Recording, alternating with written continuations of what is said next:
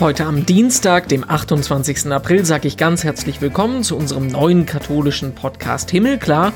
Ich bin Renato Schlegelmilch und ich will mit euch in diesen Wochen Geschichten erzählen von Menschen im Corona-Alltag. Heute gehen wir da in die Klassenzimmer gemeinsam mit Nina Toller. Sie sind ja mit den Masken gekommen. Sie haben es dann während der Unterrichtsstunde die Maske wieder abgesetzt. Ich hatte sie ja die ganze Zeit auf, hm. beispielsweise. Ich kam mir auch komisch vor. Nina ist Lehrerin und Bloggerin und seit Donnerstag zumindest mit ihren Abiturienten wieder in der Schule. Heute haben die Kultusminister ja beschlossen, dass sie anstreben, alle Schüler vor den Sommerferien zurück in den Unterricht zu bringen. Für Nina liegt das irgendwo zwischen schwierig und unmöglich. Wir hören gleich mal ein bisschen was aus dem Corona-Alltag an den Schulen. Vorher schauen wir noch gemeinsam in die Schlagzeilen. Was hat sich getan in Sachen Kirche und Corona in den letzten 24 Stunden? Und zum 1. Mai, also am Freitag, beginnt ja auch traditionell die Wallfahrtssaison in Deutschland. Zu den Vorschlägen des Corona-Kabinetts gehört es ja unter anderem, dass in näherer Zukunft auch Wallfahrten und Prozessionen komplett ausfallen sollen. Das Bistum Münster, das schränkt das jetzt ein wenig ein. Natürlich sind weiter private Wallfahrten alleine oder in der Hausgemeinschaft möglich, und zwar zu nahegelegenen Pilgerorten. Genauso ist die Formulierung. Das Bistum weist aber auch darauf hin, dass zum Beispiel aus Kevela, dem zweitgrößten Wallfahrts Standort Deutschlands Gottesdienste auch ins Internet gestreamt werden. Normalerweise sind in einer Saison im Bistum Münster alleine 1,5 Millionen Wallfahrer unterwegs. Viele Unternehmen und Einrichtungen, die kommen im Moment in finanzielle Schieflage, auch die Einrichtungen des Deutschen Vereins zum Heiligen Lande. Das sind quasi die Einrichtungen in Israel, die von der deutschen Kirche getragen werden, zum Beispiel die Benediktinerabtei Domitio auf dem Zionsberg. Ja, und die wichtigste Einnahmequelle für den Verein, das ist immer die Palmsonntagskollekte, die natürlich auch dieses Jahr ausgefallen ist. Trotz aller Einbußen sei die christliche Präsenz im Heiligen Land allerdings nicht gefährdet, sagt der Verein.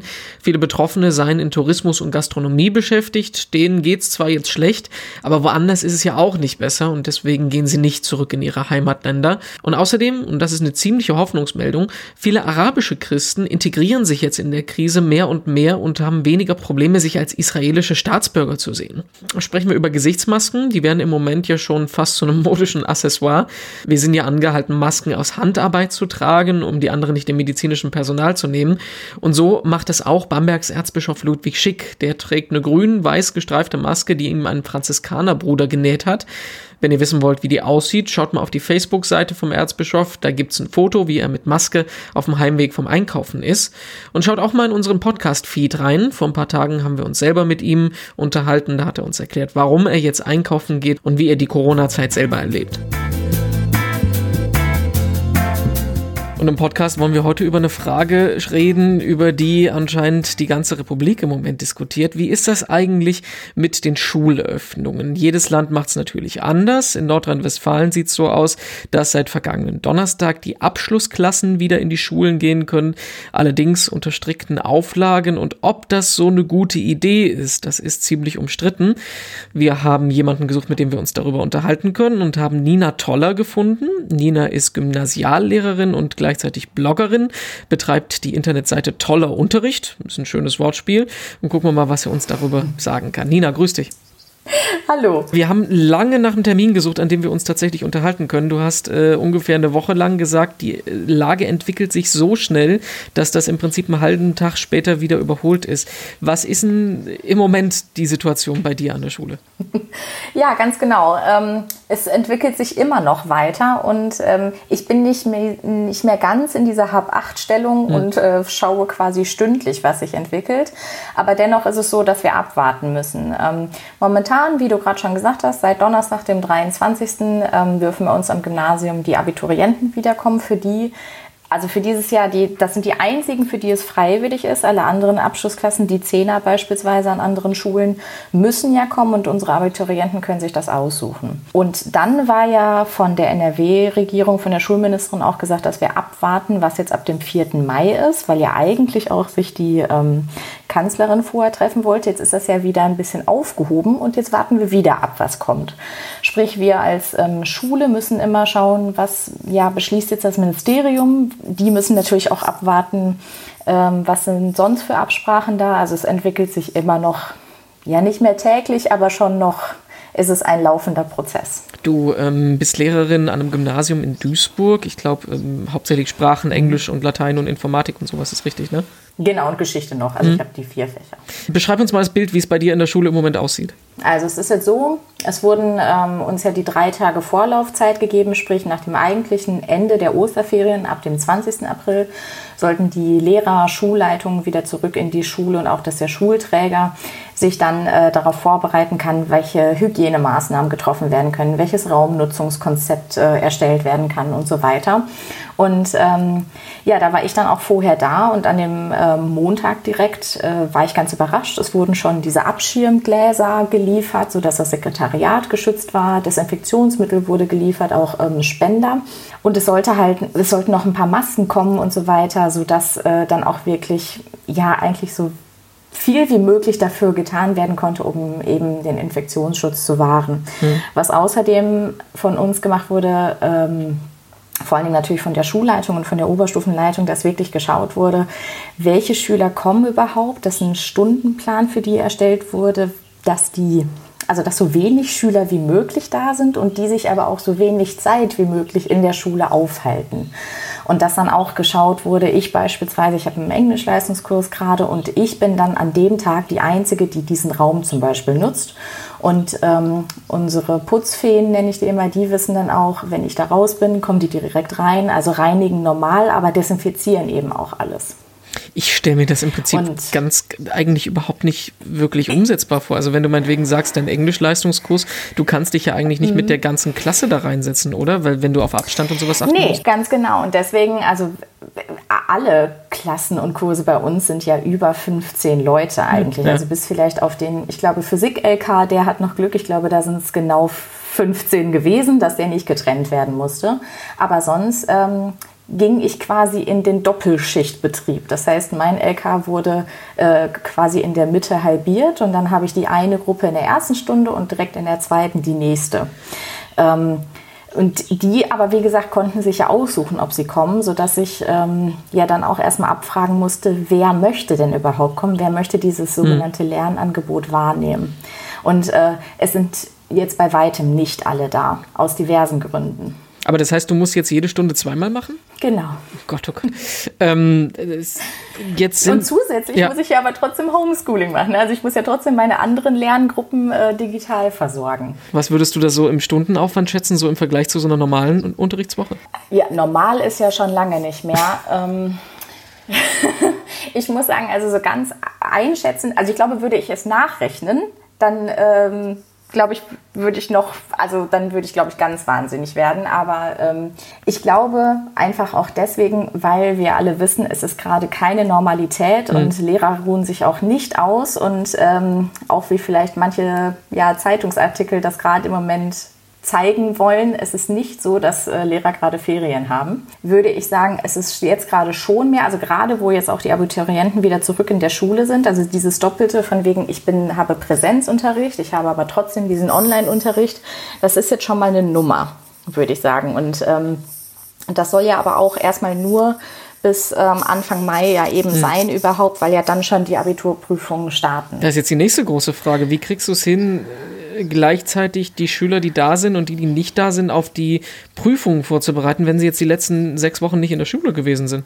Ja, da muss ich sagen, da bin ähm, ich und auch meine Kollegin, die den parallelen Kurs hat, wir sind in der glücklichen Lage, dass wir das so, ja, ich sag mal, streng geplant hatten, dass wir wirklich vor den Osterferien ähm, mit allem fertig waren, also sogar schon hm, mit der hm. Wiederholung auch schon durch waren. Und ähm, wir haben sowieso sehr viel mit denen online gemacht. Die ähm, haben ihre Texte immer online, auch kollaborativ geschrieben, dass sie auch so sich vorher mit ihrer kleinen Gruppe ähm, in dem Sinne online treffen mussten, konnten sich natürlich auch persönlich treffen, aber sie haben es eben auch von verschiedenen Orten ähm, aus machen können, sodass die daran gewöhnt sind, wirklich online zu arbeiten, sich selbst zu organisieren und auch ähm, ja, das Ganze arbeitsteilig zu machen. Das heißt, das ist unsere glückliche Lage. Ähm, fachlich und inhaltlich sind die komplett vorbereitet gewesen. Also da mhm. wäre quasi die Schulschließung nicht schlimm gewesen für die im Sinne des thematischen. Ähm, ich glaube auch jetzt, so wie ich den Eindruck hatte, äh, nach dieser Woche jetzt oder diesen zwei Tagen Schulöffnung, sind die eher da weil sie diesen sozialen Kontakt auf Abstand suchen mhm. und ganz froh sind, mal aus dem Haus zu kommen und vielleicht ein paar ihrer Freunde auf Abstand eben zu sehen. Funktioniert das denn? Weil ich meine, so, so Jugendliche sind ja jetzt in der Regel nicht unbedingt äh, die, die sich an alle Regeln gleich halten wollen. Ja, aber die sind ja, das sind die 17, 18, das ist die Abschlussklasse, ähm, die verstehen das. Also mhm. sowohl einmal äh, dass sie es wirklich verstehen und auch einhalten. Was die schon natürlich seltsam finden, ist, die sind ja mit den Masken gekommen. Sie haben es dann während der Unterrichtsstunde die Maske wieder abgesetzt. Ich hatte sie ja die ganze Zeit auf, hm. beispielsweise. Ich kam mir auch komisch vor. Aber ähm, dadurch, dass sie ja auch alle wirklich diesen Mindestabstand von den Tischen einhalten mussten, alle voneinander ja sehr weit weg saßen und ich, wenn ich aber was erklären wollte, musste ich ja so ein bisschen näher kommen, weil wenn die ja alleine gearbeitet haben, wollte ich ja die anderen nicht stören oder eben, wie gesagt, der Einzelperson mhm, was klären äh, oder erklären. Und ähm, dann, dann fanden wir das alle seltsam und mussten eigentlich so ein bisschen darüber lachen und schmunzeln, aber ähm, ja, das ist eben die Situation, mit der wir jetzt klarkommen müssen. Was wahrscheinlich ein bisschen komplizierter wird, wenn die anderen Klassen zurückkommen. Auf jeden Fall. Also wenn die anderen Klassen zurückkommen sollten, dann haben wir wirklich ein Problem, weil das können wir auch von den Räumen nicht schaffen. Jetzt, wenn eine Stufe da ist, ist das organisatorisch gesehen echt okay. Ist natürlich eine Sache, dass man das organisieren muss vorher, aber das kriegt man hin. Selbst wenn jetzt die das ist ja, das ist so in der Schwebe der nächste Plan, dass die jetzt nächste Stufe kommen soll, ab Mai quasi die nächstes Jahr mhm. ähm, den Abschluss machen, also beispielsweise das Abitur. Und das ist bei uns auch eine recht große Stufe. Und wenn sie, wenn die ganz normal beschult werden sollten nach komplettem Stundenplan, plus ja immer noch die anderen irgendwie online, ähm, das wird eine Nummer, sag ich mal. Und äh, da bin ich gespannt, ob ähm, es wieder so ist, dass quasi am Donnerstag oder Freitag vielleicht gesagt wird, ja, das machen wir und ab Montag soll es losgehen. Also da braucht das ein bisschen mehr Vorlaufzeit. Was denkst du denn über die ganzen Sachen, die im Moment gerade passieren? Also ich meine, du hast ja in vielen Bereichen der Gesellschaft die Situation, dass du sagst, wir können nicht die mhm. richtige Entscheidung treffen, wir treffen eine Entscheidung und müssen halt gucken, dass wir mit den Konsequenzen leben können. Aber das klingt äh, ja im Prinzip so, als ob man das gar nicht wirklich umsetzen kann. Manche Sachen glaube ich wirklich nicht. Also da ist ein guter Gedanke da, aber praktikabel ist es manchmal nicht. Und da ist es dann so, dass man sich so fühlt als Schule, die das jetzt umsetzen soll. Ja, und jetzt, wie sollen wir das jetzt machen? Mhm. In der Realität sieht das hier ganz anders aus. Genauso wie, was ich jetzt zum Beispiel gesehen habe oder gelesen habe von, von Zehnklässlern, also sogar von Lehrerkindern sozusagen, ähm, die dann in die Schule gingen und sagten, ja, ich habe mich aber dann nur mit einer Freundin getroffen, die habe ich umarmt, aber sonst keinen anderen. aber ähm, dass es eben nicht, ich glaube, einfach so ist, also man kann nicht eine Regel aufstellen und jeder hält sich daran und kann sich, also das gilt ja immer, ne? ja, aber ja. jetzt gerade, ähm, dass es dann wirklich äh, ja, schwierig ist zu machen. Oder beispielsweise, na klar, der Schulträger oder was eben das Land NRW jetzt versprochen hatte, natürlich hat der Schulträger Desinfektionsmittel geliefert, es sind auch Masken gekommen.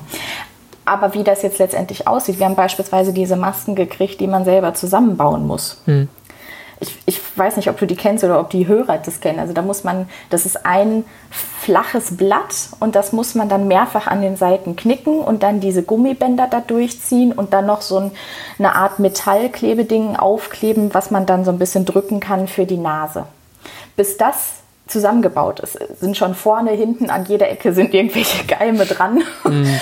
und ähm, es nützt nichts mehr. Ne? Also das im Sinne von, ja, Gedanke ist gut, wir kriegen Material auch, aber das, was geliefert wird, ist vielleicht nicht das, wo man wirklich in der Realität mitarbeiten kann. Aber die Frage ist, gibt es eine Alternative dazu? Du kannst ja auch nicht äh, Millionen von Schülern jahrelang zu Hause sitzen lassen. Ja, genau. Deswegen sage ich immer, ich kann zwar meckern, aber ich habe ja jetzt auch nicht die Lösung, ja die das Ganze ne, einfach in Luft auflösen mhm. würde, dieses Problem. Ja, was ich mir halt wünschen würde, ich glaube, das hat man schon an der einen oder anderen Stelle gesehen, dass eher vielleicht ein Druck da ist von der Gesellschaft, dass vielleicht auch ähm, ich nenne es jetzt einfach mal eine Kampagne dahinter steht, ich weiß es nicht, ähm, dass man davon wirklich nicht geleitet wird, sondern wirklich von, von der Gesundheit aus, vom Infektionsschutz und das, was da auch wirklich realistisch umsetzbar ist. So ein Gedanke, der mir immer noch in den Kopf kommt, äh, es geht hier jetzt nicht bloß um den Schutz der Schüler, sondern auch um den Schutz der Lehrer.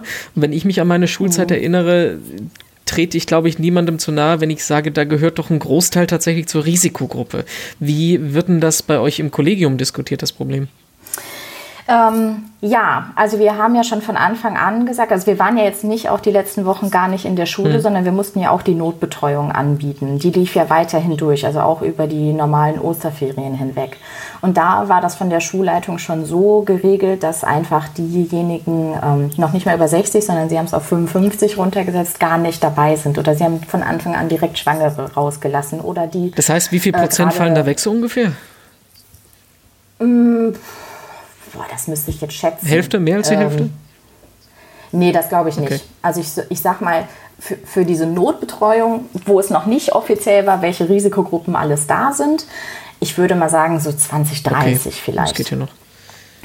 Ja, jetzt natürlich, wo auch ähm, die ganzen Vorerkrankungen aufgelistet sind, wo das Alter eine Rolle spielt, wo es auch heißt, ähm, Lehrer, die eine pflegebedürftige Person zu Hause haben, da sind es schon natürlich ein bisschen mehr. Und wenn man dann, wie ich das vorhin schilderte, ja die Klassen noch aufteilen muss, das also eigentlich ja doppelt da sein mhm. muss, ähm, da kommt man dann schon vor ein Problem. Also deswegen ist wirklich diese Wartestellung momentan.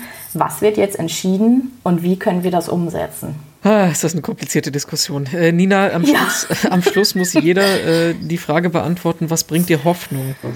Was sagst du da? Ja, also ich sag mal, Hoffnung hält mich am Leben.